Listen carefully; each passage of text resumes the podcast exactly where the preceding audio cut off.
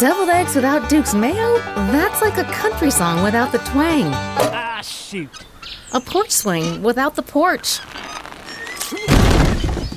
Or a cookout without the grill. So if you're not making deviled eggs with Duke's, you're not making deviled eggs. Get some today and make those deviled eggs the right way. Find Duke's real, light, and flavored mayos at your local grocery store. Duke's, it's got twang.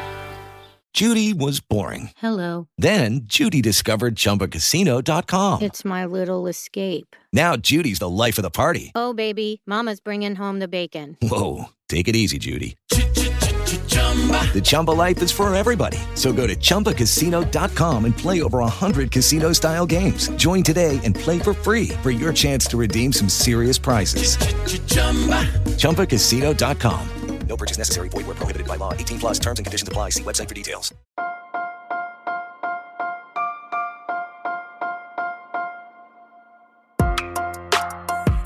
Buenos días, Madre Esfera. Buenos días, Madre Esfera, con Mónica de la Fuente. Buenos días, Madre Esfera. Bienvenidos más a nuestro podcast, el podcast de la comunidad de creadores de contenido sobre crianza en castellano. Ya sabéis que en cada episodio os acercamos una temática, un contenido, un personaje, un autor, una autora, eh, un libro.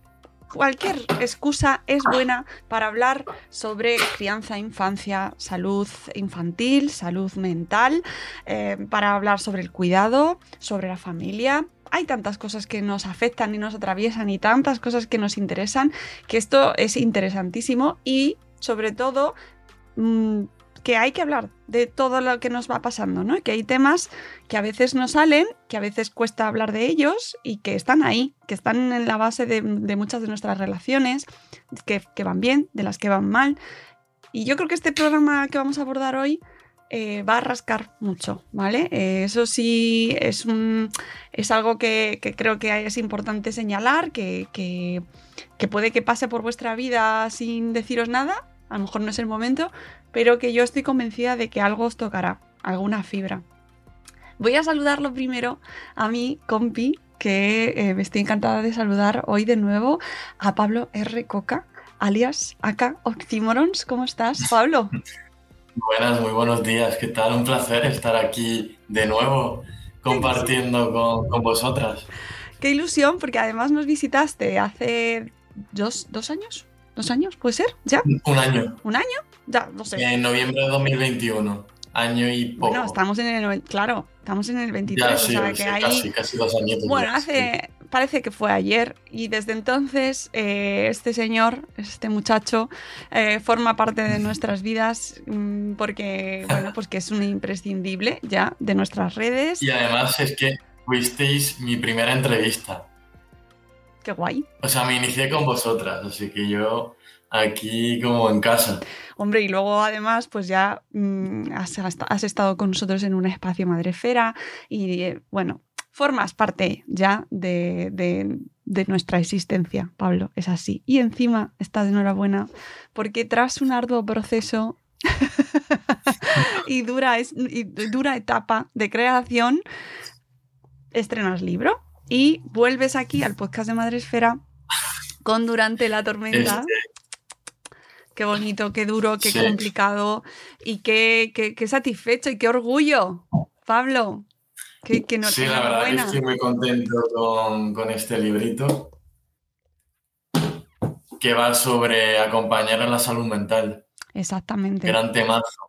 Gran Durante temazo. la tormenta, un libro sobre acompañar y entre paréntesis nos, acompañar, acompañarnos, ahora lo iremos detallando, está publicado de nuevo como el primero, estas, esas cosas que nos sí. pesan, por eh, Penguin, por Bruguera, en este caso el sello Mm. Bruguera, el mismo formato, eh, que además es como mmm, al venir en formato cómic, porque tú dibujas, eh, es, es, un, es, es, una cuestión, o sea, es un arma engañosa, ¿no? Como de un arma de doble filo, porque parece que va a ser algo sencillo. Eh, bueno, el cómic tiene esa, esa treta por así decirlo, nos engaña, parece como que el dibujo es más fácil y va a ser algo más sencillo, más infantil, mm, menos complicado, no es un ensayo, no es tan denso, pero...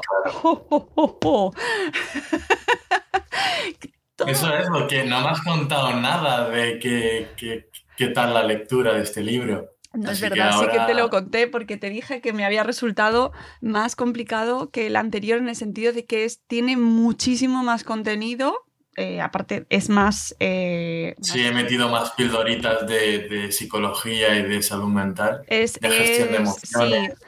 Y, en ese, con ese formato, utilizando los dibujos, las viñetas, eh, su estilo propio, porque ya, ya, has creado un estilo propio, que es lo más complicado, lo más difícil, y que por eso te plagian, porque conseguir un estilo propio es lo más complicado pues nos vas detallando, relatando em, un proceso muy complejo, pero a la vez muy común y en el que todos nos podemos sentir eh, eh, reflejados, que es el proceso de acompañar esa situación en la que uno mismo se encuentra con que eh, la otra persona que vive, con la que compartes un terreno de tu vida, lo está pasando mal por X situaciones, condiciones y eres tú como protagonista el que tiene que ver cómo lo maneja. Y algo de lo que no se ha hablado hasta ahora, que es fantástico.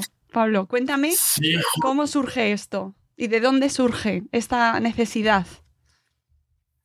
Pues surge de un primer libro en el cual yo, en el primer libro de esas cosas que nos pesan, el protagonista es Oxy, ¿no? Que es el, os la enseño aquí.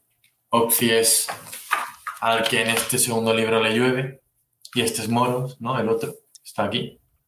Entonces el protagonista del primer libro es Oxy y a él pues, o sea, habla sobre la importancia de pedir ayuda, de, de que no se puede con todo y bueno, hace como un recorrido y pasa por un proceso.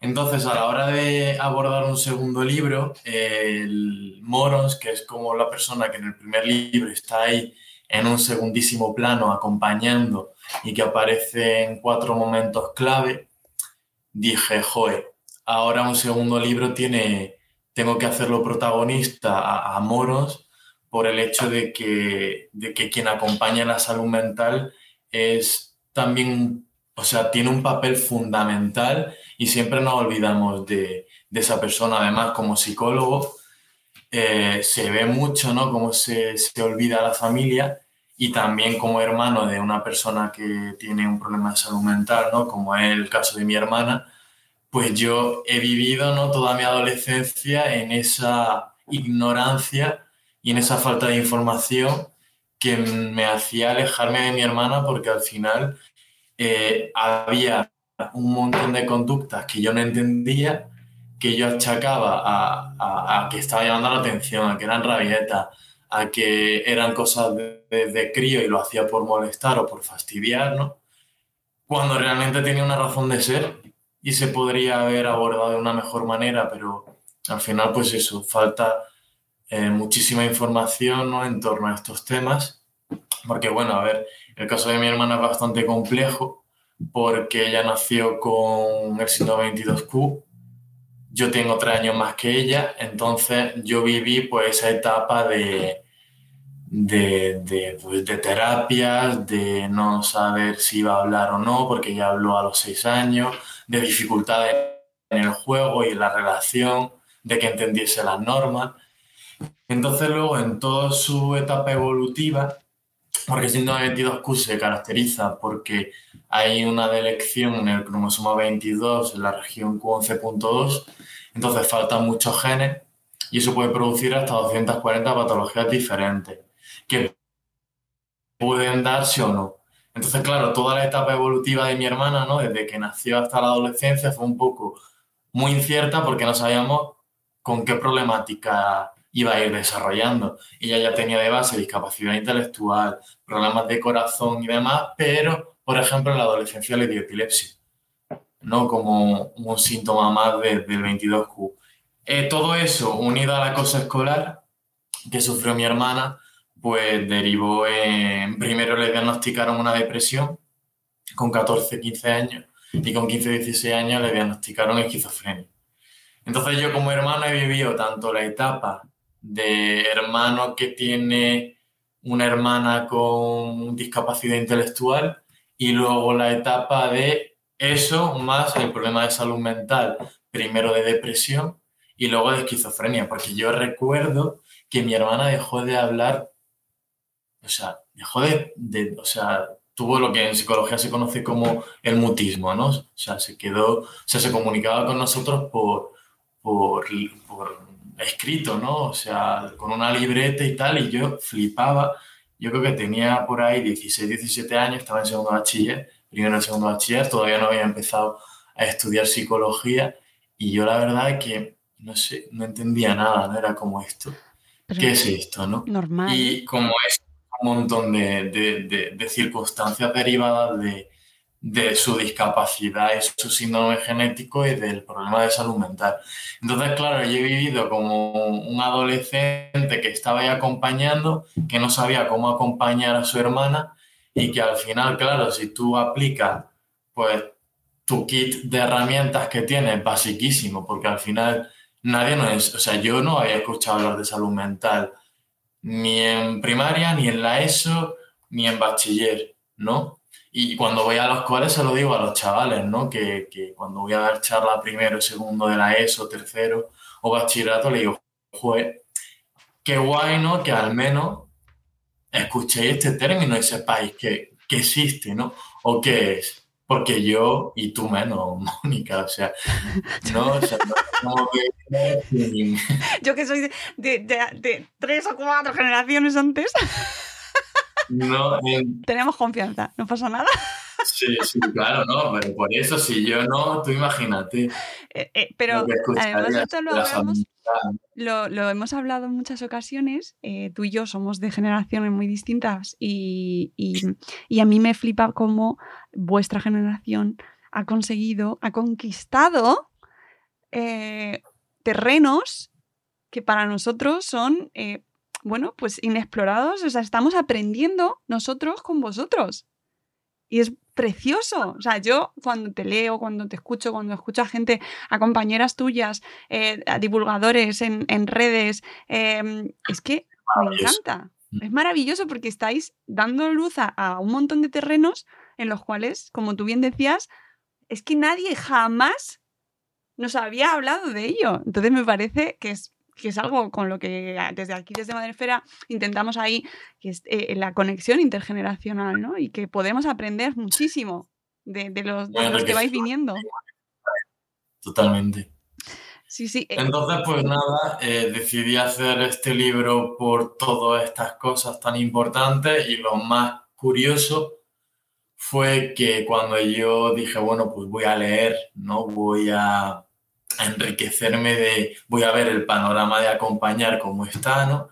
Porque es cierto que yo he hecho el, o sea, el trabajo fin de grado de, la, de psicología, lo hice sobre hermanos, de personas con discapacidad, ¿no? Sobre grupos de hermanos. Y el trabajo fin de máster igual, ¿no? Sobre grupos de hermanos y ver cómo esos grupos de hermanos pueden ayudar al bienestar psicológico de entender. Sobre todo mi objetivo es dar información que ellos, pues no sé, al final como aquí en el libro, que, acompañar sugiere muchas emociones. Y a veces esas emociones que te produce la otra persona a la que estás acompañando son emociones desagradables o que te producen mucha frustración o incluso un componente mixto de amor-odio, ¿no? Y es totalmente normal. Y yo eso no lo supe hasta que en la carrera, en una, en una práctica de psicología, había un artículo donde a través de, la narrativa del autor, hablaba de que, o sea, validaba ese amor-odio que puedes sentir hacia una persona que está acompañando. Entonces, claro, yo me puse a ver todo el panorama que había sobre acompañar y no había. O sea, no había nada. Sí es cierto que acompañar desde el rol del profesional no sí está bastante presente en artículos y tal, porque al final, como profesionales de la salud mental, pues aparte de hacer una intervención eh, terapéutica, acompañamos a, personas, ¿no? Pero lo que es un rol más de madre, hijo, hermano, hermana, amigo, amiga, mm, o sea, lo que es el acompañar más de calle, mm, no he encontrado nada. No sé si he buscado muy mal, porque supongo que algo habrá por ahí perdido, pero nada significativo. Entonces al final el proceso creativo del libro ha sido mi yo como hermano, ¿no? O sea, yo hace una introspección bastante complicada, ¿no? De, de, ver todos esos puntos y mi rol profesional, ¿no? Y hacer ahí un mix de lo que a mí como hermano me hubiese gustado saber mucho antes, porque quizá eso me hubiese ayudado un poquito a acompañar mejor a mi hermana. Y de ahí sale, sale el libro, ¿no? Como de, de esa necesidad. Mm. Te decía al principio que me parece que es complicado el libro, en el sentido de que te toca, toca muchas fibras, toca muchas situaciones. El primero, siendo maravilloso y además tenéis podcast aquí en Madresfera con él para que lo escuchéis, que, que os lo leáis, que es fantástico y aborda también eh, pues desde su propio enfoque, desde tu enfoque profesional, el tema de la salud mental, cuánto nos queda por aprender, ¿no? Pero es, es, una, es algo que puede llegar a no menos gente, porque a todos nos afecta la salud mental, pero creo que no es tan... no se puede aplicar a tantas, tantas situaciones como este de durante la tormenta, porque eh, creo que todos y todas nos nos hemos visto o nos podemos ver en esa situación. Sí, porque al final mi idea no era abordar solo problemas de salud mental como tal.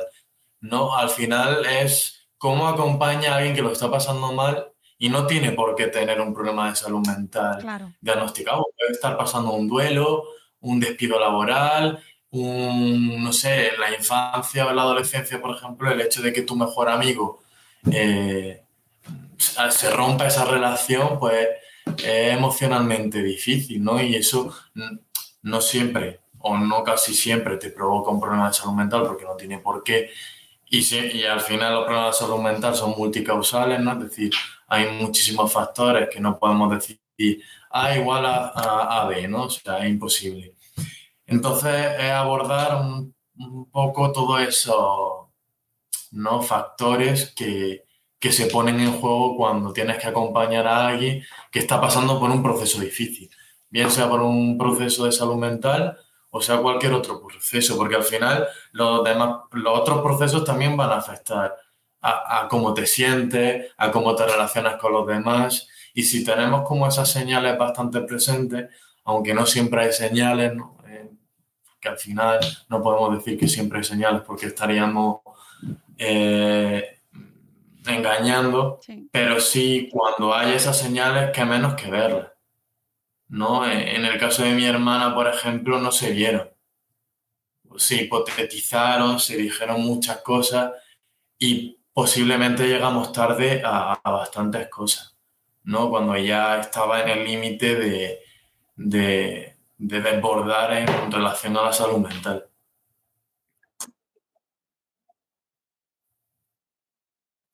Mi hermana sí tiene, o sea, mi hermana, o sea, habla, ella hablaba perfectamente, o sea, tenía una, eh, una capacidad verbal bastante buena, pero como tiene voz nasal, o sea, una voz diferente, ¿no? Por su síndrome, que sería un poco así, ¿no? Como cuando te ponen una pinza en, en la nariz.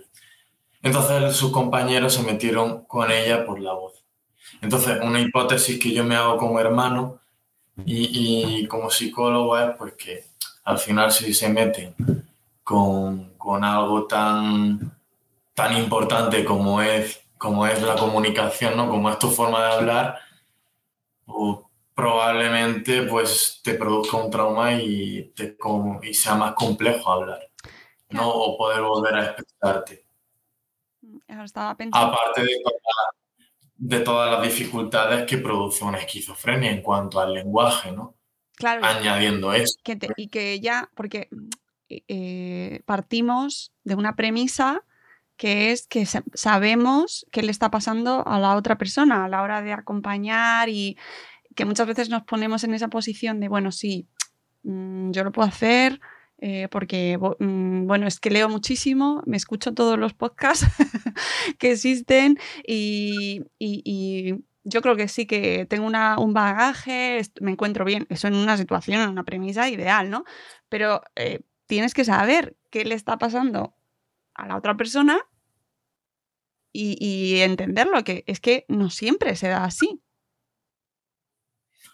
No, y luego, por ejemplo, en el libro, el libro al final es una historia, ¿no? Donde pues los dos personajes mm, pasan por sus procesos, ¿no? En el primer libro era el proceso de Oxy, en el segundo libro el proceso de Moron de quien está acompañando y en la historia ves cómo va avanzando un poquito y retrocede un montón y ves cómo avanza y retrocede y gran parte del libro es no sé qué hacer, mm, cómo lo hago, qué le está pasando, mm, ¿no? Porque esa es la realidad, ¿no? Ojalá decir, o sea, ojalá ver que tu amigo, tu hijo está mal y que te lo cuente. Pero es que eso rara vez pasa, ¿no? Porque también el hecho de, y eso es algo que me gusta mucho decir, ¿no? Porque muchas veces como que exigimos que nos lo cuenten, que sería lo, lo, lo fácil, ¿no? Pero el que la otra persona te cuente que lo está pasando mal, ¿no?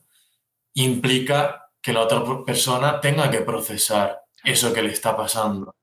Y quizá ni es el momento, ni está preparada, ni tiene los recursos, ni lo que sea. Entonces, forzar a que procese lo, por lo que está pasando, a ver cómo luego gestiona eso, O qué hace con eso. Porque muchas veces vamos, pues ya está, vamos poniendo tiritas ¿Y es lo recomendable? No, pero hay circunstancias en la vida que no nos queda otra que, ir poniendo tiritas hasta que en un momento, pues ya, ¿no? En el hospital, por ejemplo, hay casos de pacientes que, que necesitan tocar fondo. Ok, round two. Name something that's not boring. laundry? Uh, a book club. Computer solitaire, huh? Ah. Sorry, we were looking for Chumba Casino. That's right. ChumbaCasino.com has over 100 casino style games. Join today and play for free for your chance to redeem some serious prizes. ChumbaCasino.com. No purchase necessary. Full prohibited by law. 18 plus terms and conditions apply. See website for details. Hey guys, it is Ryan. I'm not sure if you know this about me, but I'm a bit of a fun fanatic when I can. I like to work, but I like fun too. It's a thing. And now the truth is out there. I can tell you about my favorite place to have fun. Chumba Casino. They have hundreds of social casino style games to choose from with new games released each week. You can play for free anytime, anywhere and each day brings a new chance to collect daily bonuses. So join me in the fun. Sign up now at ChumbaCasino.com. No purchase necessary. BGW. Void were prohibited by law. See terms and conditions. 18 plus. Y hasta que no lo tocan, no, mm, no lo ven. Y, y tú como profesional dices, joder, qué pena, porque estás aquí con el equipo, eh, te estamos acompañando, te estamos ayudando, pero hay una resistencia bastante fuerte. Y hay perfiles de pacientes que les pasa eso, ¿no? Que hasta que no tocan fondo no, no se mueven cosas dentro suya. Y, Entonces, bueno, pues al final hay casos y casos y, y, tenemos, y también nosotros como personas que acompañamos, pues tenemos que también saber cómo gestionar eso. Porque ojalá podamos ir, ojalá poder nosotros ir al psicólogo por esa persona, ¿no? o, o procesar eso que le está pasando por esa persona, pero al final es la persona quien tiene que, dar ese paso en el caso de que necesite ir al psicólogo o, pedir ayuda o lo que necesite. Es que es, que es complicadísimo. Eh, primero, ese paso, ¿no? De, por eso es que es muy complicado y, yo me lo he leído tres veces ya. o sea, eh, primero, primero sentar las bases de que hay, aquí hay algo que está pasando, que, que, para eso, ojo, hay que estar. Y esto, en el contexto en el que nos, nos, encontramos en Madrefera, hablamos de familias, hablamos de amistades, hablamos de tu entorno, bueno, más cercano, porque estamos aquí en Madrefera y hablamos de madres, hijos, eh, entorno familiar, ¿no? Eso implica una presencia que en muchas ocasiones el ritmo de la vida no te, no te deja. O, por ejemplo, si hablamos de adolescencia, un proceso que está siempre de continuo cambio, de sube, sube y baja, ¿no? De, de, dinámicas eh, que, los padres mismos ya estamos, bueno, esto es la adolescencia, esto déjalo que ya pasará, ¿no? primero, detectar que algo está pasando y que tu rol de padre o de madre entra otra, otra variable ahí, que es identificar que algo está pasando y que tienes que variar un poco tus pautas, eso es muy difícil. Y luego que no hay nadie que esté al otro lado acompañándote eh, dándote como esas perspectivas, ¿no? De, porque claro, tú puedes cambiar las pautas, pero ¿cómo? ¿No?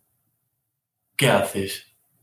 Sí, puedes cambiar pautas que a veces pues, puede ser una solución, pero llega un punto en el que tus límites también se... Claro. O sea, llega un límite, ¿no? Que pongo en el libro, que por mucho que nosotros queramos a nuestro hijo, eh, seamos padres maravillosos y y todos los atributos que queramos poner ahí, eh, los problemas de salud mental cuando ya están encima de la mesa son muy complejos y necesitan de, de, una ayuda profesional. Y cuando voy a institutos hablo con profesores, sí es cierto que hay ciertos padres como que eso les cuesta todavía, ¿no? Que como que sus hijos sí tienen claro lo de ir al psicólogo, pero sus padres son los que dicen, bueno, quizá esto se te pase en unos meses, ¿no? Y ya cuando el hijo demanda ayuda profesional, pues qué menos que, bueno, valorar eso, ¿no? Porque luego también tenemos la otra parte de adolescentes que no quieren ayuda. Claro. A mí me lo preguntan cuando, eh, cuando hago la ronda de preguntas, pero entonces un psicólogo nos puede ayudar sin que nosotros queramos. Es como, a ver, pues tú también tienes que tener esa parte ahí activa. Es cierto que el hecho de ir ya al psicólogo es como un pasito, ¿no? Que de que no te has quedado a tu casa y has ido. Y entonces el psicólogo puede hacer cositas ahí para tal, pero si tú estás cerrado, ¿no? A, esa ayuda, pues lo siento mucho, ¿no? Hmm. Entonces es, muy complejo. Y el día a día es lo que dicen, ¿no? Que, que nos permite pocos espacios de compartir y además la adolescencia es también poco de compartir en cuanto al núcleo familiar, ¿no? De, abrirse, de contar, de tal. Depende también de los chavales, pero no suele ser frecuente. Entonces, ¿qué hacemos? ¿Qué hacemos? Información, ¿no? Que, y es muy importante en ese caso el grupo de iguales. ¿no? Porque yo he acompañado a, adolescentes y he tenido, una, he tenido situaciones críticas, ¿no? De, de, pues de intento y, y han sido los iguales y el grupo de iguales quien gracias a esa conciencia que estamos llevando en redes sociales y activismo y poniendo los números de teléfono para la prevención del suicidio y todas estas cosas, han sido ellos los que han dado la voz del arma. Y yo, viendo ese caso ya con más perspectiva, porque fue complejo, dije, madre mía, a mí si me hubiese presentado esta situación cuando yo era adolescente y no, o sea, y, o sea, o sea es que ni, ni, me hubiese planteado que esa persona estaría en riesgo, pues no sé, una rayada más de un colega. Claro. No sé, no lo hubiese pillado por ahí, pero no toda esta labor de divulgación y de redes sociales, pues está calando.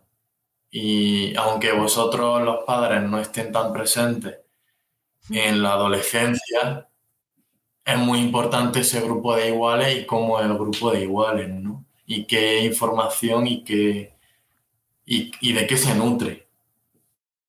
Entonces cuento este caso porque.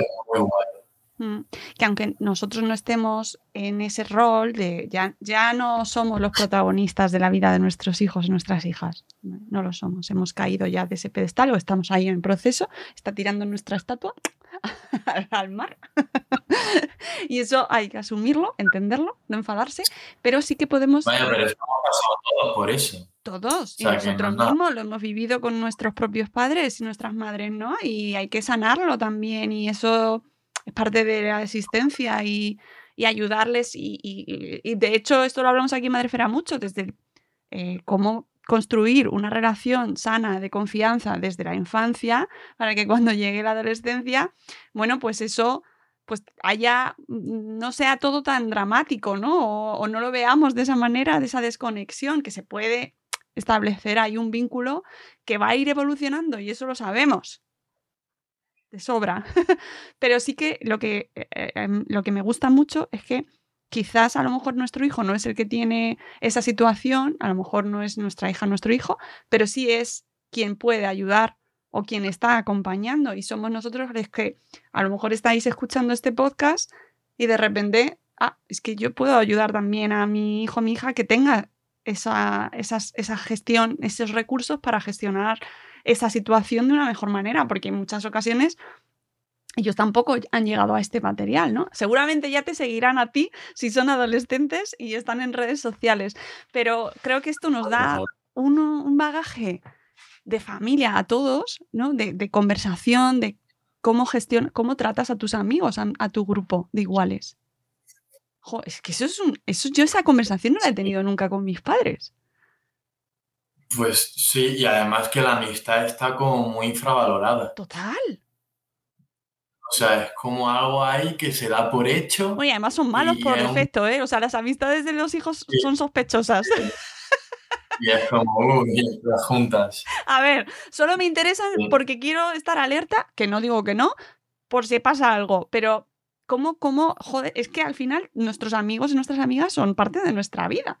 Muchísimo. Entonces, ¿cómo les ayudamos a gestionarlo? Que eso es una parte preciosa de, de, y de, de, este libro, ¿no? De lo que puede, de lo que puede ayudarnos fuera de, la familia que se hace muy fuerte. Sí, sí, sí. O sea, que y cómo manejan y cómo, eh, eh, cómo ayudarles a, saber estar y cómo aprender nosotros mismos, ¿no? Y además estaba pensando, además de, de este entorno de amistad que me parece fundamental, también tenemos eh, como protagonistas o dentro de Madrefera especialmente las madres que cuidan, ¿no? Y como, por ejemplo, tuviste en, tu presentación en la FNAC aquí en Madrid a Vanessa, de Vanessa Pérez, y de verdad tienes tres, presentando tu libro que habló precisamente de esa figura y de, lo importante y de, y de de qué necesario es en muchas ocasiones poner de relieve la figura de la cuidadora, del cuidador, que normalmente son las madres, en este caso el 90%. Y qué poco cuidado tienen ellas de, mm, o la sociedad sobre ellas. Claro, ese fue un tema que, que dije, wow, ¿cómo abordo acompañar sin meterme en ese terreno? Porque creo que no me, no soy madre cuidadora, entonces no voy a hablar de algo que no, que no, que no es lo mío ni, ni quiero ocupar ese espacio, ¿no? Porque ya hay personas como Vanessa que pues hablan de eso y lo visibilizan y cuentan su día a día, que me parece complejísimo. Pero sí es cierto que yo como hermano sí he visto a mi madre cuidadora, mi padre también cuidador, pero es cierto que él pues por su trabajo pues como que le dificulta más el estar ahí, entonces el peso cae más en mi madre. Y el simple hecho de ir al súper es un... Eh, eh, hay que hacer unas esquemas mentales de organización, de a ver cómo gestiono eh, esta situación, a ver cuántos minutos tengo, ¿no? Para que no le dé una crisis o... No, porque claro, si tiene que quedarse mi abuelo, pues Claro, la cosa sería si mi hermana estuviese tranquila, pero si le da una crisis psicótica y se pone muy alterada a gritar, mm, que, que, se descontrola, pues quizá, pues mis abuelos son ya personas mayores y puede haber problemas, ¿no? Entonces, bueno, una serie de eh, dilemas que se van presentando día a día y que al final yo conozco porque lo he vivido siempre, ¿no? Y, como que lo normalizan, ¿no? Dicen, bueno, pues ya está, esto es lo que tenemos y hay que configurar. Pero claro, se nos olvida mucho que, que, que sí, que una familia y una madre puede cuidar, pero con unos límites también. Y con esto me refiero a que eh, el sistema debe apoyar de alguna manera todo, toda, esa, eh, toda esa red, porque si tú lo piensas en frío, como están montados los cuidados es insostenible. Totalmente. ¿No? A nivel. Y no me imagino madres solteras que no tengan a familia cerca. O sea, no me imagino cómo tiene que ser ese, ese esquema de, cómo gestionar los cuidados. Entonces yo en el caso de mi hermana sí veo que faltan muchísimos recursos, porque la vida de mi hermana es estar de, de la cama al sofá y del sofá a la cama. Y necesito unas cinco personas, ¿no? La chica que viene por la mañana a, a ocuparse de ella, más luego eh, mi madre, mi padre y mis dos abuelos, ¿no? Por, un poco hacer la estructura.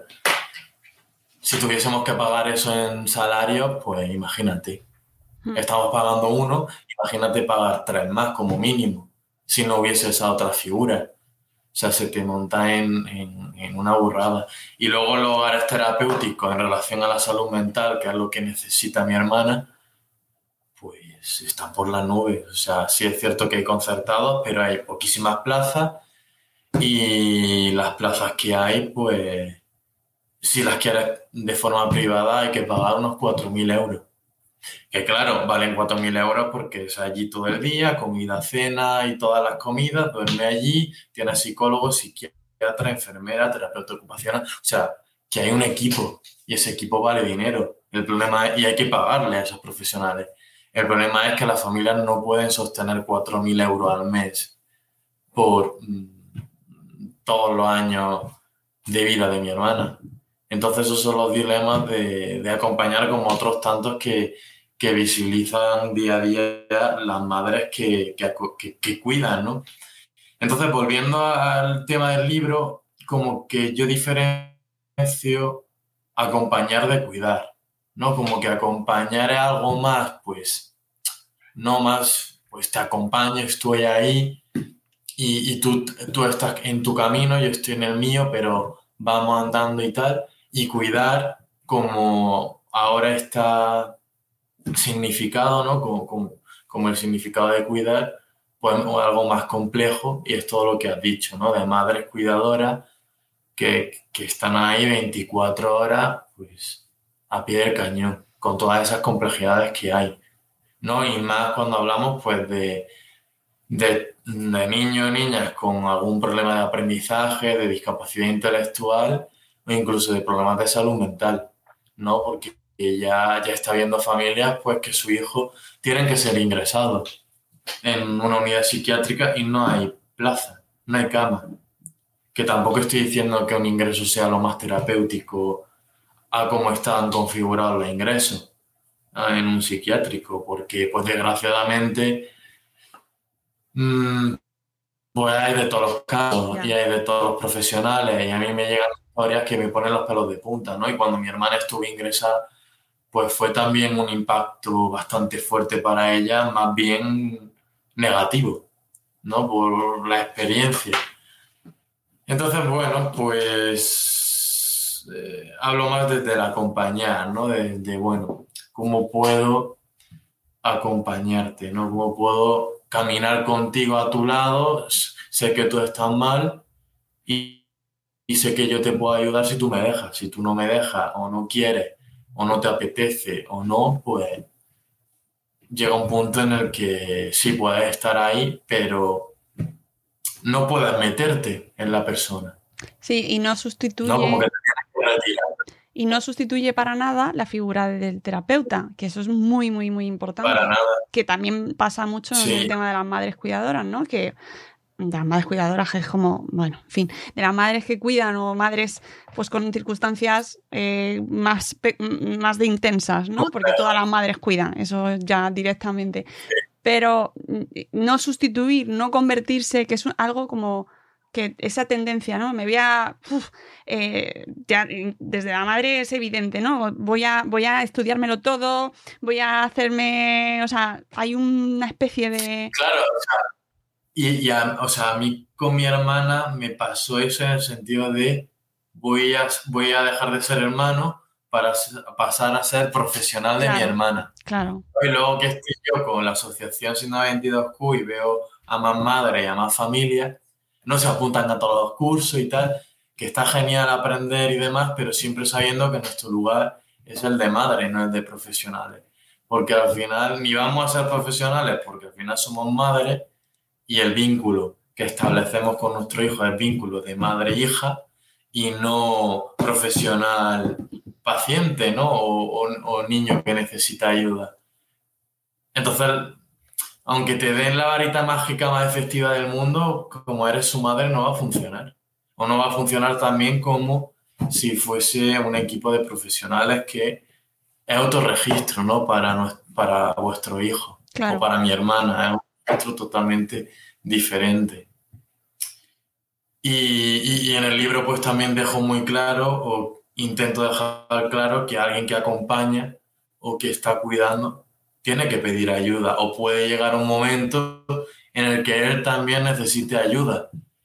Y es cierto que encontrar los tiempos es ya complicadísimo, pero al final eh, se va notando el malestar en los cuidados, porque te enfrentas de forma muy diferente a ellos. ¿no? Desde, desde el si tú cuidas desde el cansancio o desde la frustración, pues entiendo que haya, que haya etapas de tu vida que no pueda ser de otra manera, porque circunstancias hay pues, de todo tipo, pero...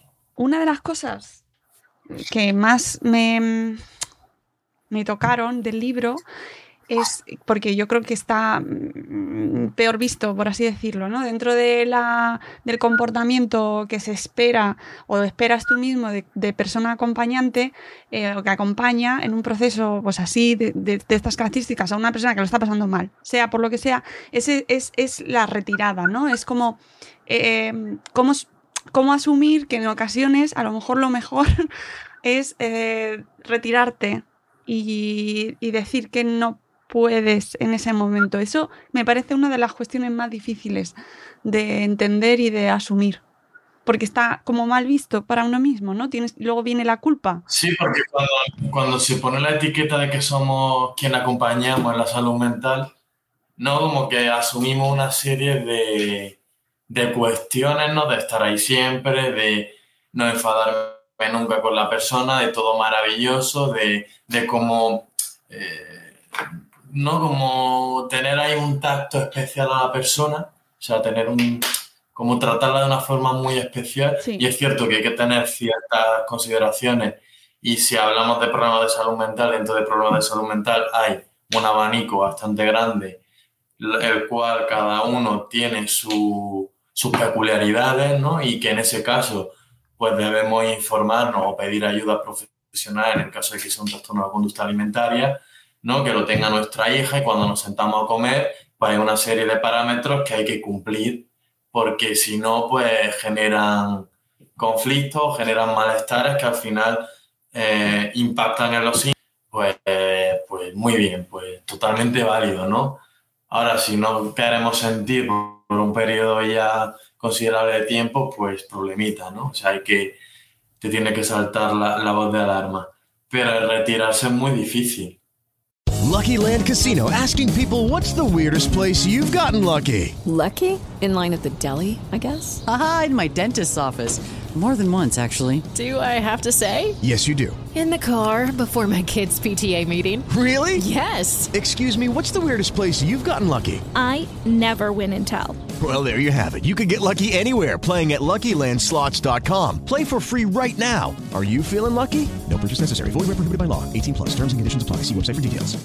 Hello, it is Ryan, and I was on a flight the other day playing one of my favorite social spin slot games on ChumbaCasino.com. I looked over the person sitting next to me and you know what they were doing?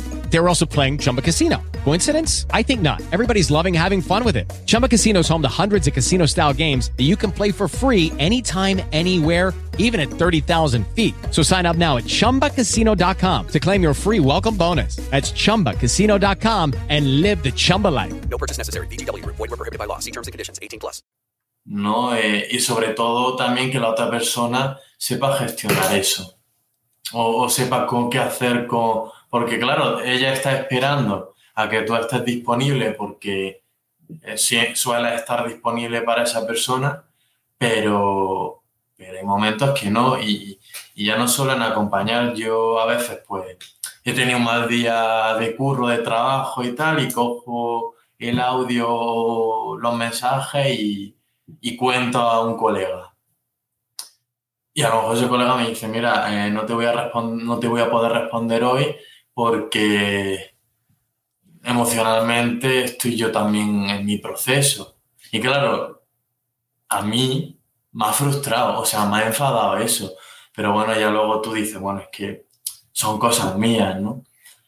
O sea, son cosas mías en el sentido de que la otra persona también tiene su, su derecho de no estar emocionalmente disponible para ti en ese momento determinado. Claro que esto, pues cada persona lo gestiona como sabe, como puede, y no siempre es el que gestiona bien. Y aquí en el libro se plantea como un conflicto. Y lo uso para relatar una idea muy clave para mí, que es qué espera la otra persona de ti, qué le puedes dar tú y qué, y qué necesita. No, lo que espera y lo que necesita no, no tiene nada que ver. Hmm. Porque a veces podemos necesitar, eh, yo qué sé, eh, un paseo, un salir a pasear un día, dos días a la semana y a esperar que esta persona esté disponible los cinco días. ¿No? y luego también lo que nosotros podemos darle a esa persona. Entonces todo eso se debería de poner encima de la mesa. En el caso del paseo, de que la persona pues, necesite dar un paseo, a lo mejor yo solo puedo los sábados por la mañana. Y la persona necesita mm, martes, jueves y sábado, por el motivo que sea. Pues la, persona será la que tenga que configurar eso para que otra persona pueda acompañarla eh, esos otros dos días que yo en este caso no estoy. ¿no? Y, el hecho de no poder acompañarla los otros dos días no significa que la quiera menos. Significa que yo también tengo mis circunstancias y, mis procesos, ¿no? Y, te estoy dando lo que realmente te puedo dar. Entonces eso es como un mundo relacional tan complejo que, es negociar, no es poner encima de la mesa cosas e ir viendo cómo gestionamos y manejamos esa situación de la mejor forma posible, con la idea de que estos apoyos se vayan retirando poco a poco cuando, no apoyos más específicos, de, pues no sé, eh, que te llame porque está mal y vaya a su casa, no a, a tal o a cocinar incluso porque eh, su vida esté tan desestructurada, ¿no? cuando ya hablamos de problemas de salud mental, pues la persona quizá necesita un orden en la comida y tú eres esa persona que se lo puede dar. Pues venga, vamos a cocinar juntos, venga, está de lunes, o sea, o quedo los domingos y cocinamos para el resto de la semana. No, pero la idea es que la persona también favorecer su autonomía.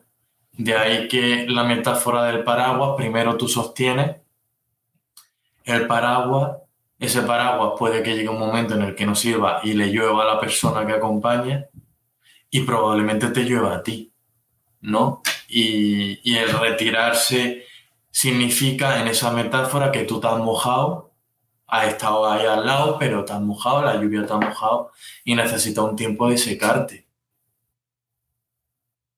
¿no? Y si lo ves así es como lo ves, obvio, ¿qué hago con la ropa mojada? Eh, eh, sigue lloviendo, no me voy a secar. Y para acompañarte bien me tengo que secar yo también de, de cosas. Con el objetivo de que luego, pues, ese paraguas, en vez de sostenerlo tú, sea la propia persona que lo sostenga. ¿No? Con, con esa idea siempre, pues, con las circunstancias de cada uno, porque no le podemos pedir pero al olmo, ¿no? Al final, pues no sé las circunstancias eh, de, las madres que están escuchando, ¿no? Pero llevándolo un poco a, eso, a ese territorio desde puntos que cada uno pues, puede leer en, su historia. Sí, sí, además que es, es algo que va, que nos afecta a todos y que todos, como decía al principio, todas hemos podido estar o estamos en esa situación en algún momento. Y, además con, en, el, en, el, momento de acompañamiento existe el peligro muy evidente de que conviertas esa, esa tarea que te has, ¿no? te has auto... Pues estabas ahí y de repente te has convertido en... te ha llegado eso, ¿no? Porque las eh, los problemas de salud mental o las circunstancias que nos pasen a cada uno no llegan no, de, una manera buscada, te llega, te ha llegado, ¿no? Es una cuestión que está ahí. Y entonces te encomiendas, ¿no? Y es como, me centro en esa tarea y que, ojo, que eso en la maternidad también pasa, ¿no? Convierto la maternidad en mi sentido de la vida. Y en el acompañamiento voy a convertirme en la mejor acompañante, de eso va a determinar, va a determinar el sentido de mi existencia con lo que eso implica. Claro, cuando, cuando hablamos ya de cosas tan específicas como problemas de salud mental, la persona que está pasando por ese problema de salud mental también tiene cierta responsabilidad en qué hacer con todo eso que le pasa. Y bueno, es cierto que hay casos más peculiares y casos más crónicos y casos más específicos, pero también nosotros como personas que acompañamos, pues no tenemos que ahora, o sea, convertir nuestra personalidad en personas que acompañamos y ocupar ese hueco y llenar ese hueco de esa persona.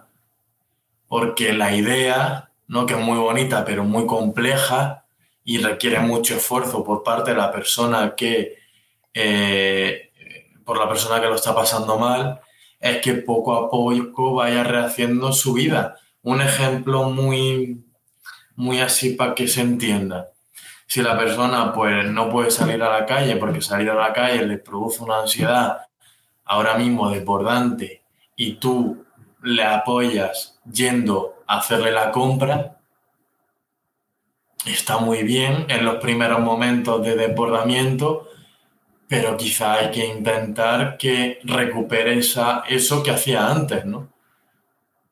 Y, y claro, recuperar eso que hacía antes, pues requiere muchas veces de, ayuda profesional, no de que nosotros estemos eh, haciendo la compra todo, todo, todas las semanas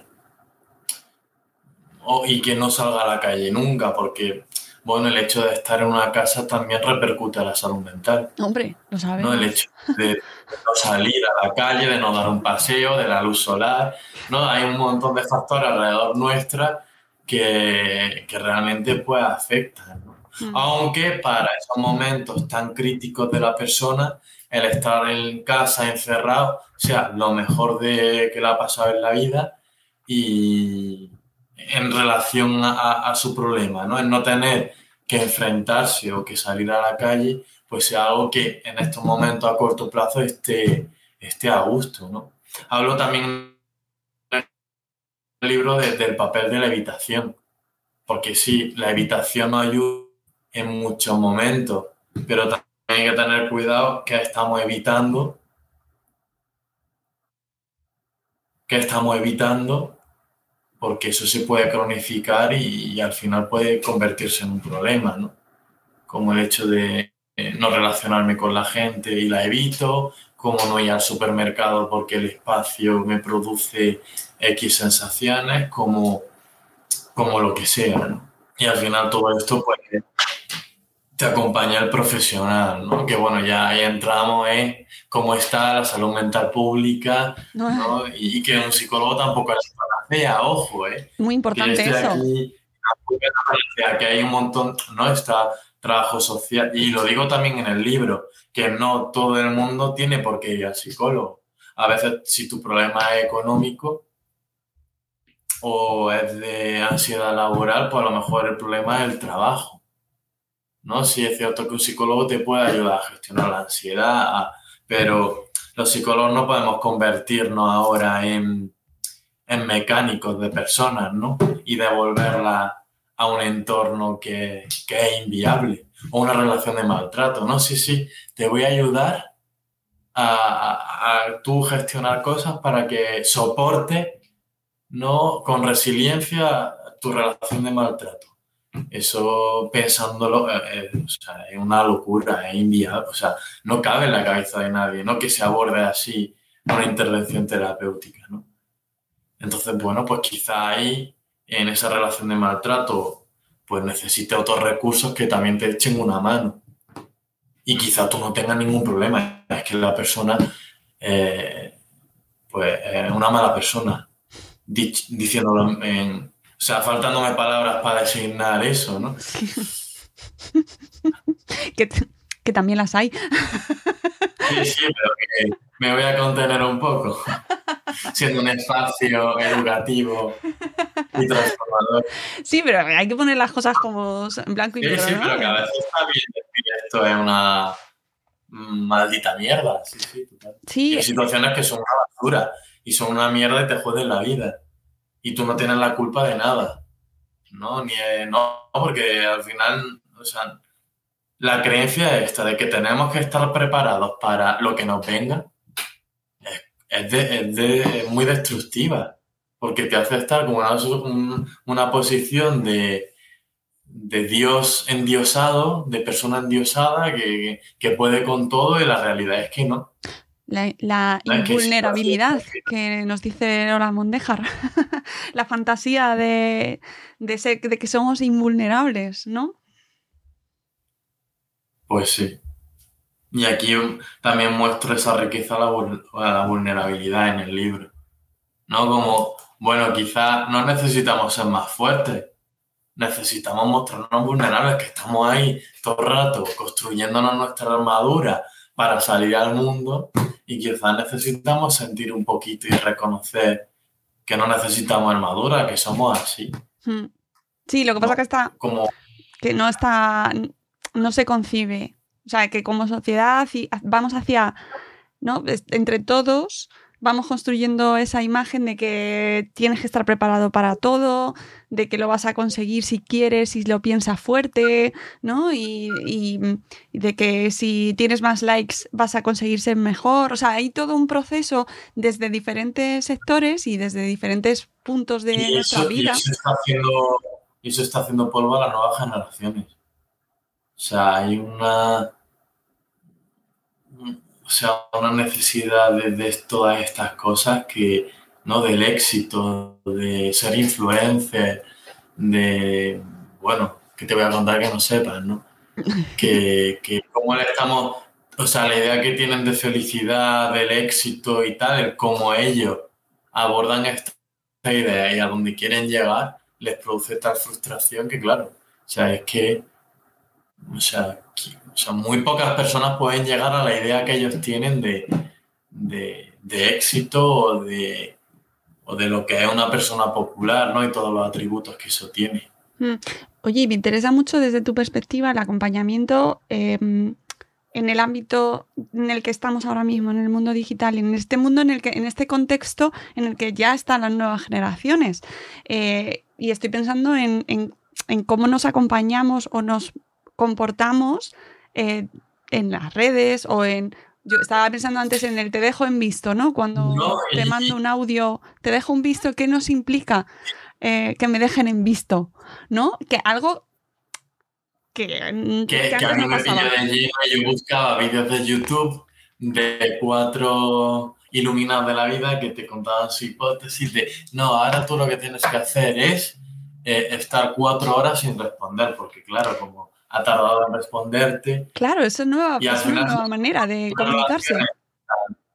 Tan, tóxica, pero bueno, o, también una manera interesante porque yo tengo madres que, o sea, que, o sea, que el comunicarse por WhatsApp le abre una ventana nueva para poder hablar con su hijo o hija.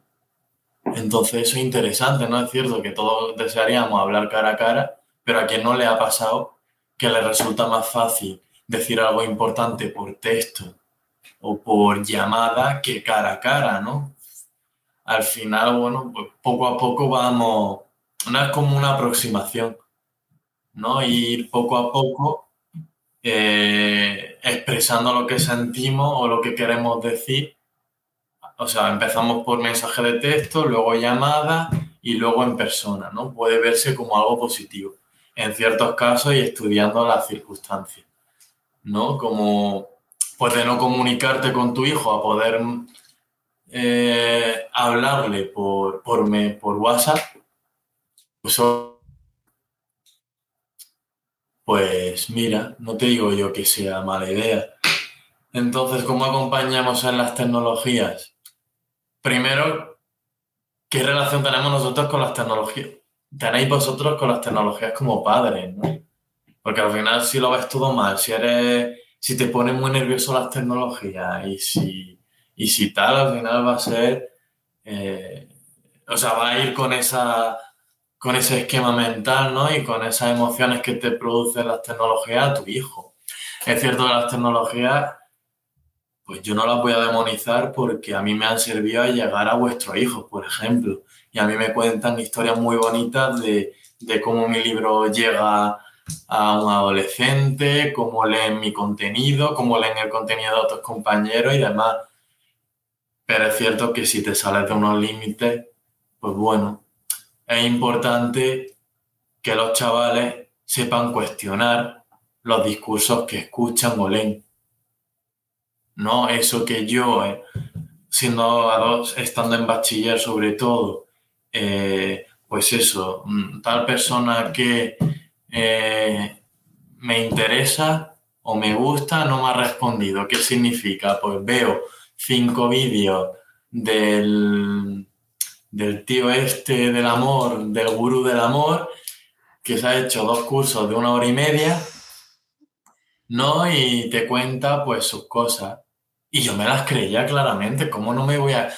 Porque al final tienen lógica, o sea, como que ellos tienen una oratoria muy buena y comunican de forma muy persuasiva. Entonces te lo crees.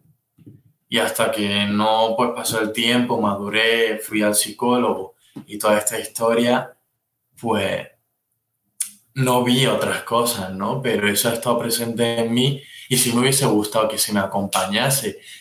Pero también es cierto que ahora hay muchos libros sobre amor, ¿no? Relaciones destinados, o sea, de forma muy accesible, con un lenguaje muy accesible, destinado a adolescentes o a, cualquier persona, como por ejemplo de mi compañía María Esclapez, Me quiero, te quiero, que yo lo, lo, sea, lo, he leído y tal, y dije, joder, ojalá haberme encontrado con este libro en esas edades, ¿no? Porque te muestra de una forma simple, pero desde desde la psicología y desde ella como profesional y como sexóloga, eh, el mundo de las relaciones, que es otro temazo en, la adolescencia, en el cual pues acompañar ahí sí que es difícil.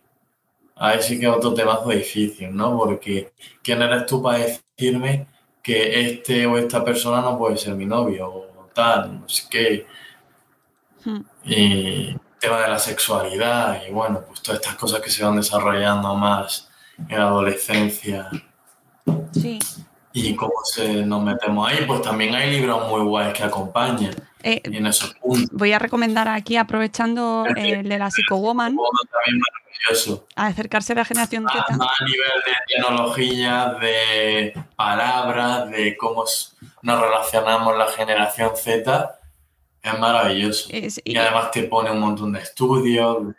Sí, porque es un contexto, y esto es lo que hablábamos al principio, ¿no? De, de, leernos entre diferentes generaciones y escucharnos, porque al final son eh, son cuestiones que nosotros no hemos vivido y, conversaciones, por ejemplo, sobre educación emocional que nosotros no hemos tenido. Entonces es sanísimo y estamos a tiempo de, hacerlo y más aún si estamos acompañando y, educando, ¿no? Y, estamos intentando que nuestros adolescentes, nuestros hijos, tengan la edad que tengan, avancen de una manera lo más sana posible, sabiendo, y esto también eh, en tu libro además y en los dos, ¿no? Que que, todo puede pasar, que vivimos en un mundo en el que hay un montón de contextos. Y que nos vamos a equivocar. Y que nos vamos a equivocar, Pablo. Es que eso es súper importante, o sea, que, nos vamos a equivocar. Yo con mi hermana me he equivocado 80 veces, luego digo, ay, madre mía. Pues es que eso tiene que acompañar también, ¿no? Y bueno, qué menos que luego reconocerlo.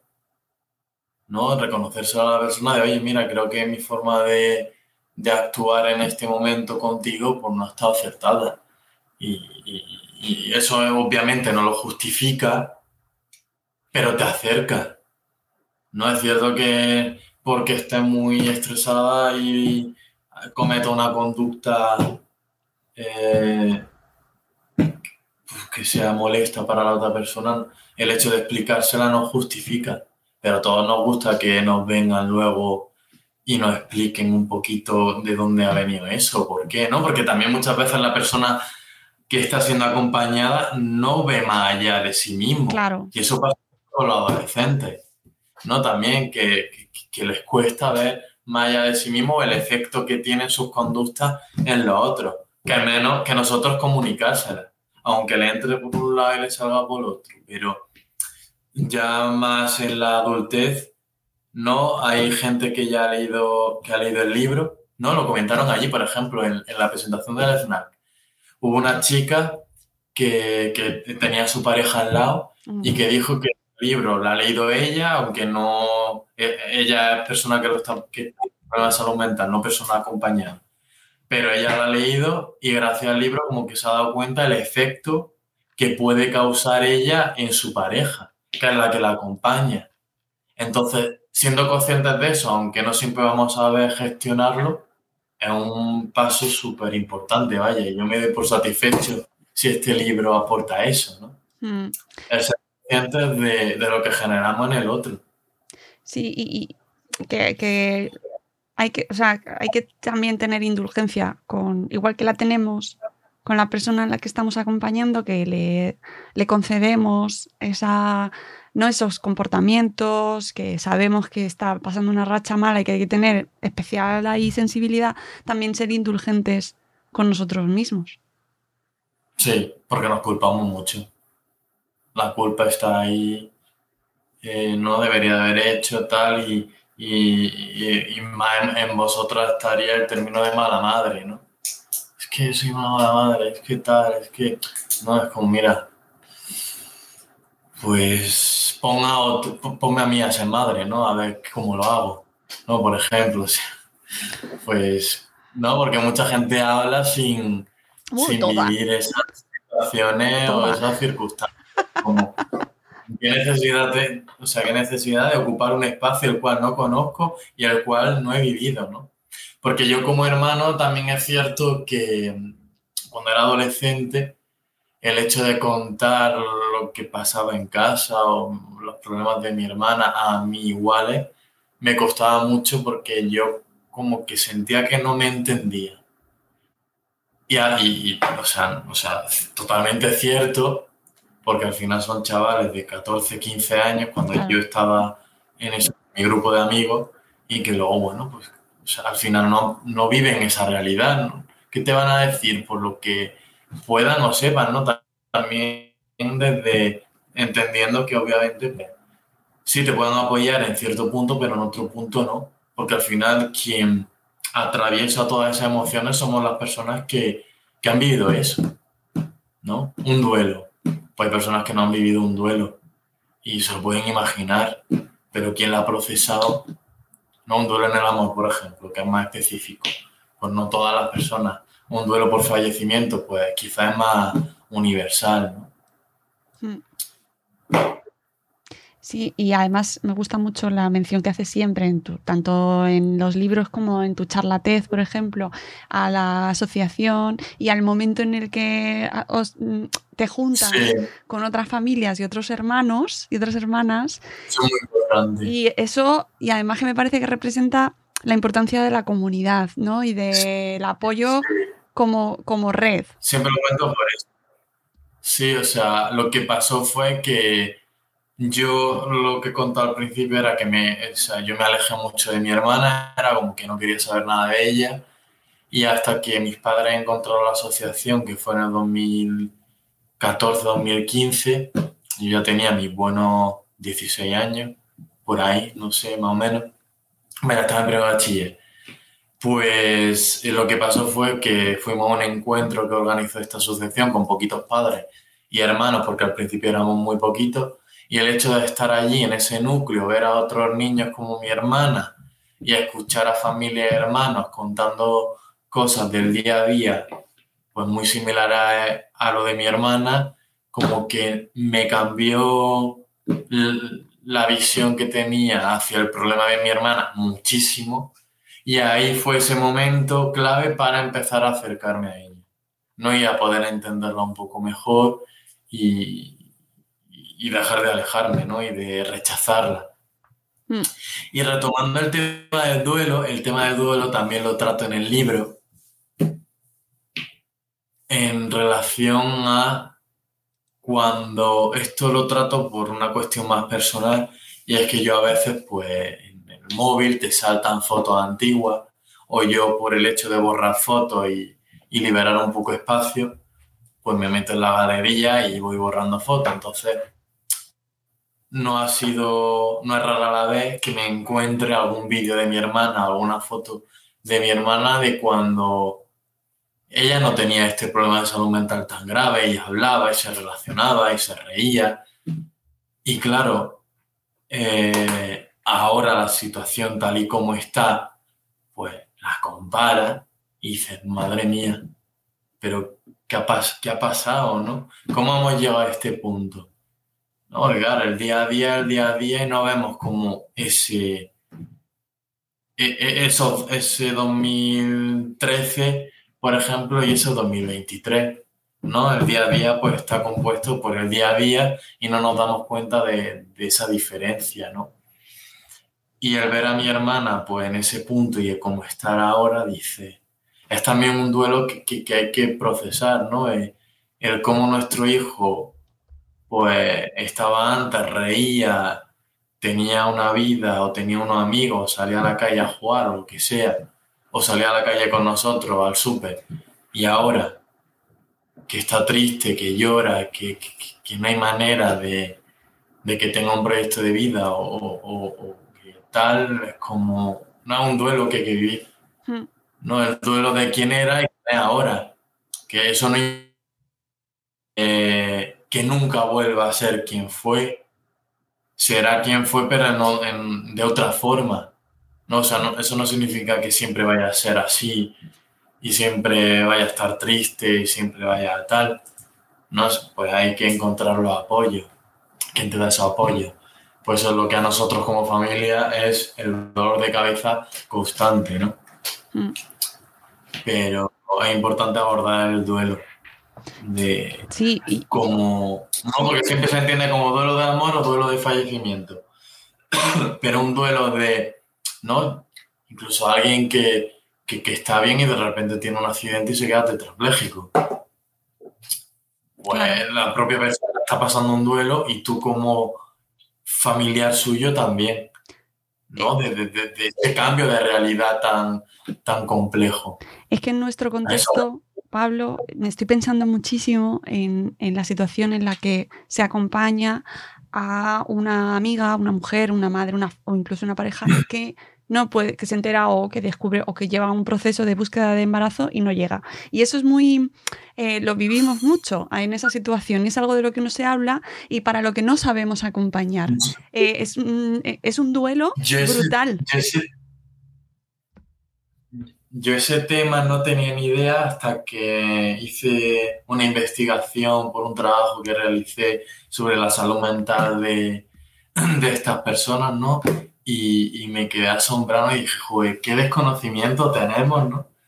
Hmm. ¿No? Y lo que hay detrás de, porque realmente hay bastante, o sea, hay, bastantes casos de, de mujeres porque no se quedan embarazadas a la primera, desean un hijo, pero no hay forma y el proceso este, desde que no, desde que no hay manera hasta que se encuentra la forma, es un proceso de, y sobre todo los artículos que leía a nivel social.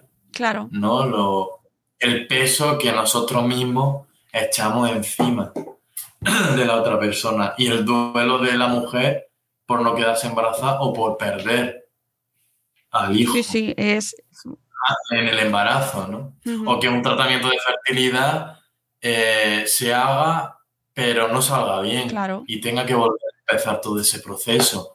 Al final se le va añadiendo ansiedad a... Bueno, y, ojo, es importante, es cierto que la ansiedad no te hace abortar, como ah, tengo mucha ansiedad, no me quedo embarazada. No, pero, se, pero está todo... Y condiciona tu forma de vida, tu manera de relacionarte, eh, dejar de salir, dejar de ir donde va a haber personas embarazadas o, niños, eh, por no entrarte en ese contexto, ¿sabes? Por no entrar en contacto con algo que te duele profundamente y sobre todo, desde el punto de vista de tu libro, cómo se maneja desde la persona que, que acompaña a esa, a esa, mujer, a esa pareja, a ese padre que es, no sé, hombre que no, que no va a ser padre, ¿no? Eh, eh, que es que es, es algo de lo que no se habla. Y a mí me parece un, también un recurso eh, maravilloso. Y, y, recomiendo, pues tenemos un montón de capítulos dedicados a cómo al, al mundo de la infertilidad con todo lo que implica. O sea, muchísimos. O sea, que eso. Súper, súper interesante. Sí, sí. Y, este, y la verdad es que no había pensado en ello hasta que estaba hablando contigo y, lo he visto claramente. ¿no? Mm. Eh, por, eso que hay muchos tipos de duelo muy invisibilizados. Sí, sí, sí, sí. Y que no se, ven, y no se ven como tal. Mm. Oye, y antes de que terminemos, eh, súper, que fíjate cómo se nos va el tiempo, eh, súper importante cuando hablas de, eh, de mm, identificar o encontrarte con que, con que la persona a la que estás acompañando manifiesta intenciones suicidas o habla sobre ello, ¿vale? Eso fundamental, Pablo. Sí, sí, porque al final si acompañamos a nivel emocional, pues podemos plantearnos cosas, podemos tener ciertas ideas de, que, de que, el sufrimiento, ¿no? El, el hecho de que estemos sufriendo por algo, pues eso nos va a hacer que pensemos de una forma más negativa de ciertas cosas y quizás pues podamos pensar en tengamos ideas de, suicidio. Entonces, es cierto que lo abordo de forma muy, muy simple y muy tal, donde eh, el, o, sea, el que acompaña ve muy mal al, acompañado, no, Moros ve muy mal a Oxy, y, y, y hay como un diálogo donde la persona que está mal dice, bueno, pues es que la verdad que no entiendo para qué seguir viviendo. No lo dice de una manera muy leve, ¿no? Como lo podemos decir, ¿no? Que también nosotros, pues mira, es que de verdad es que esto ojalá, ¿no? Lo decimos de una forma muy... Sí, sí, se puede. Muy equivocada. Sí, sí, sí, el, Dios mío, llévame pronto. Muy Sí, sí, justo, ¿no? Esa, esa expresión. No muy banalizada, pero bueno, si sabemos que, lo está pasando mal y que emocionalmente está mal, que menos que meternos ahí, porque también es algo muy invisibilizado el hablar de ideas suicidas, ¿no? Y que no sabemos manejarlo, ¿eh? Y justo pues pongo no, para nada, que da muchísimo miedo y es normal que dé miedo porque es algo muy nuevo, de lo que se habla desde hace muy poco, de lo que no hay información y de lo que lo podemos cagar. Pero cagarlo no implica que la persona vaya a cometer el acto, ¿no? Y, y qué menos que informarnos antes de, abordar esa idea.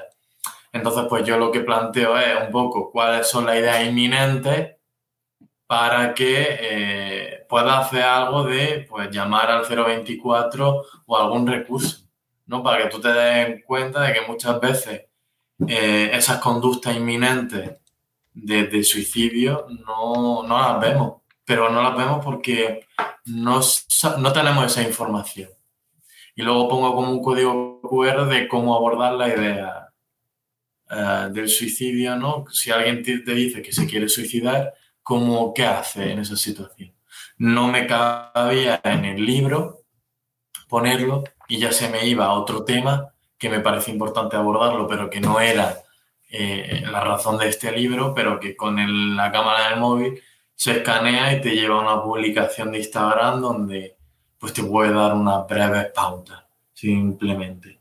Pero sí, el suicidio en acompañar pues puede estar ahí presente. Y que menos que aliviar a la persona que lo está pasando mal, pudiendo poner eso encima de la mesa también. Y que hay recursos, que, que, que, lo sepamos, que existen recursos, que hay personas que están trabajando, intentando ayudar. Sí, y hay guías, está la guía de la niña amarilla, de cómo comunicar el suicidio, ¿no? Que tiene, es cierto que está orientada a periodistas, pero como persona que acompaña te puede dar algunas claves. Está el libro de, que también lo menciono, menciona a Miguel Guerrero en Twitter, de Twitter, eh, que es psicólogo clínico experto en suicidio, eh, allí en Marbella, y también menciona otro libro ¿no? que habla sobre cómo acompañar en el suicidio, ¿no? de, de la compañera Valverde. Ah, María, sí. que es psicóloga también. Sí, sí, que además la tuvimos en Salud Esfera. Hemos tenido a Salud, Sí, en Salud sí, Esfera. tan- eh, eh, ¿Paula? ¿Era Paula? Sí, es Paula García Valverde. Paula, Paula Valverde, ¿verdad? Sí, Paula Que García Valverde. Tenemos a Miguel Guerrero también. Hemos hablado de, de Que prevención. la conocí en un...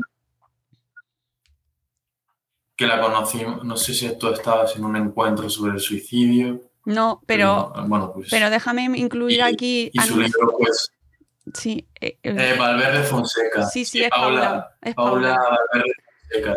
El libro se llama Prevención del suicidio, dos puntos, una guía para ayudarte a ayudar. Sí, sí, tenemos capítulo dedicado, 2022. capítulo dedicado a ese libro en Salud Esfera y solo déjame recordar que el 1 de julio en el espacio Madre Esfera vamos a hablar sobre prevención de, Ah. de- de este tema precisamente, Bueno. sobre el suicidio en entornos digitales eh, y tendremos como invitados a Luis Fernando López Martínez y a eh, Eva María Carretero. Eh, el 1 de julio en espacio Fundación Madre. eh, Espero poder estar. Espacio Fundación Telefónica, que no me salía. Pablo, tenemos que marcharnos, pero podríamos estar, fíjate, si es que da para tanto, eh, pero Sí, nada, que, que creo que bueno, hemos hecho un recorrido un poco general de lo que implica el acompañamiento, em, especialmente desde nuestro... eso, que, que- que es muy difícil, que nos vamos a equivocar, que es un avance o retroceso, que no lo tenemos que saber todo, que, no hay- que el, el- el malestar del otro nos impacta y nos produce ciertas emociones y tenemos que saber cómo gestionamos esas emociones y que si vemos que, en el punto en el que estamos tenemos que pedir ayuda porque ya la situación nos desborde, pues que menos que pedirla, ¿no? Ese sería como eh, el resumen muy resumido. Muy resumido, Y, ¿Y qué? nada, que ay, el librito, que lo apoyar el arte. Que, que leáis Eh, durante la tormenta, que lo Está en recomendéis. bibliotecas también, en todas las librerías. Y nada. que Enhorabuena. Y que si. Bueno, voy a decir mi agenda, por Venga. si alguien se quiere pasar. Dale. Rápido. Eh, pues nada, esta- lo que pasa esta tarde, pero ya Sí, es ya tarde, será pasado. 28 de abril estoy en Granada firmando. Luego la semana que viene, el 5 de mayo, estoy en Villena, Alicante, que voy a dar una charla al instituto y luego me quedo por allí presentando el libro y habrá firmas. Será, hay un festival que se llama Stigma Festival, que están haciendo un montón de movidas. Va Marta Carmona también, que no sé si la Me suena entrevistaste, mucho. No.